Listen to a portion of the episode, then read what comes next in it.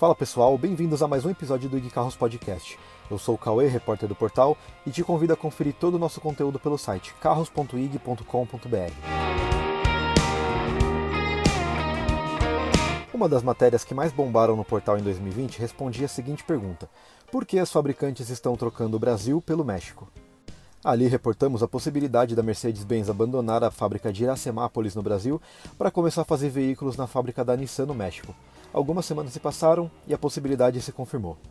Pouco tempo depois, ela voltou a ser muito compartilhada com o fim da produção de carros nacionais da Ford, e de fato o México se tornou o destino favorito das montadoras. Entre as principais marcas que atuam no Brasil, apenas Renault, Citroën e Peugeot não contam com fábricas no México. Um dos motivos que tornaram o México tão atrativo é a posição geográfica. Ele está localizado na América do Norte, colado na América Central.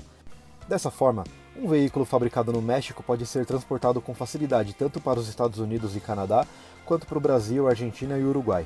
Esse é o caso de carros como o Volkswagen Jetta, o Chevrolet Equinox e o Nissan Versa.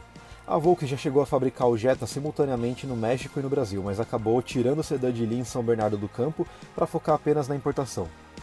A Anfávia já divulgou que fazer um carro no México pode custar até 44% menos do que no Brasil, e isso ocorre por conta dos custos trabalhistas, que são mais baixos lá. Mas você também está enganado se achar que o salário dos mexicanos é muito menor do que o nosso. Aqui no Brasil, o salário mínimo é de 34 reais ao dia. No México, são 33 reais na conversão. Outro detalhe é que aqui no Brasil os encargos trabalhistas da indústria correspondem a 32% dos custos de produção. No México, esse número fica na faixa de 27%. Estes são os gastos que o empregador tem com férias, auxílio transporte e 13 terceiro. Brasil e México têm um acordo de livre comércio automotivo firmado há quase 20 anos, e dessa forma veículos podem ser importados de lá com redução de impostos. Em 2020, esse acordo que compreendia apenas automóveis foi estendido para caminhões e ônibus. Há quem diga que esse acordo desestimula novos investimentos no Brasil. Tome o Nissan Versa como exemplo. O sedã compacto é importado do México e não há qualquer previsão de nacionalização em Resende, no Rio de Janeiro. Em 2021, a Ford encerrou a produção no Brasil e vai começar a trazer novos veículos do México. Esse será o caso da picape Maverick, futura rival da Fiat Toro. Enquanto o Brasil agoniza na crise com o completo descontrole da pandemia, o México continua sendo um coringa na mão de todas as fabricantes.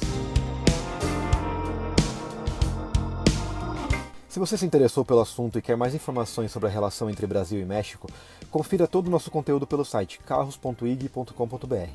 Obrigado e até a próxima.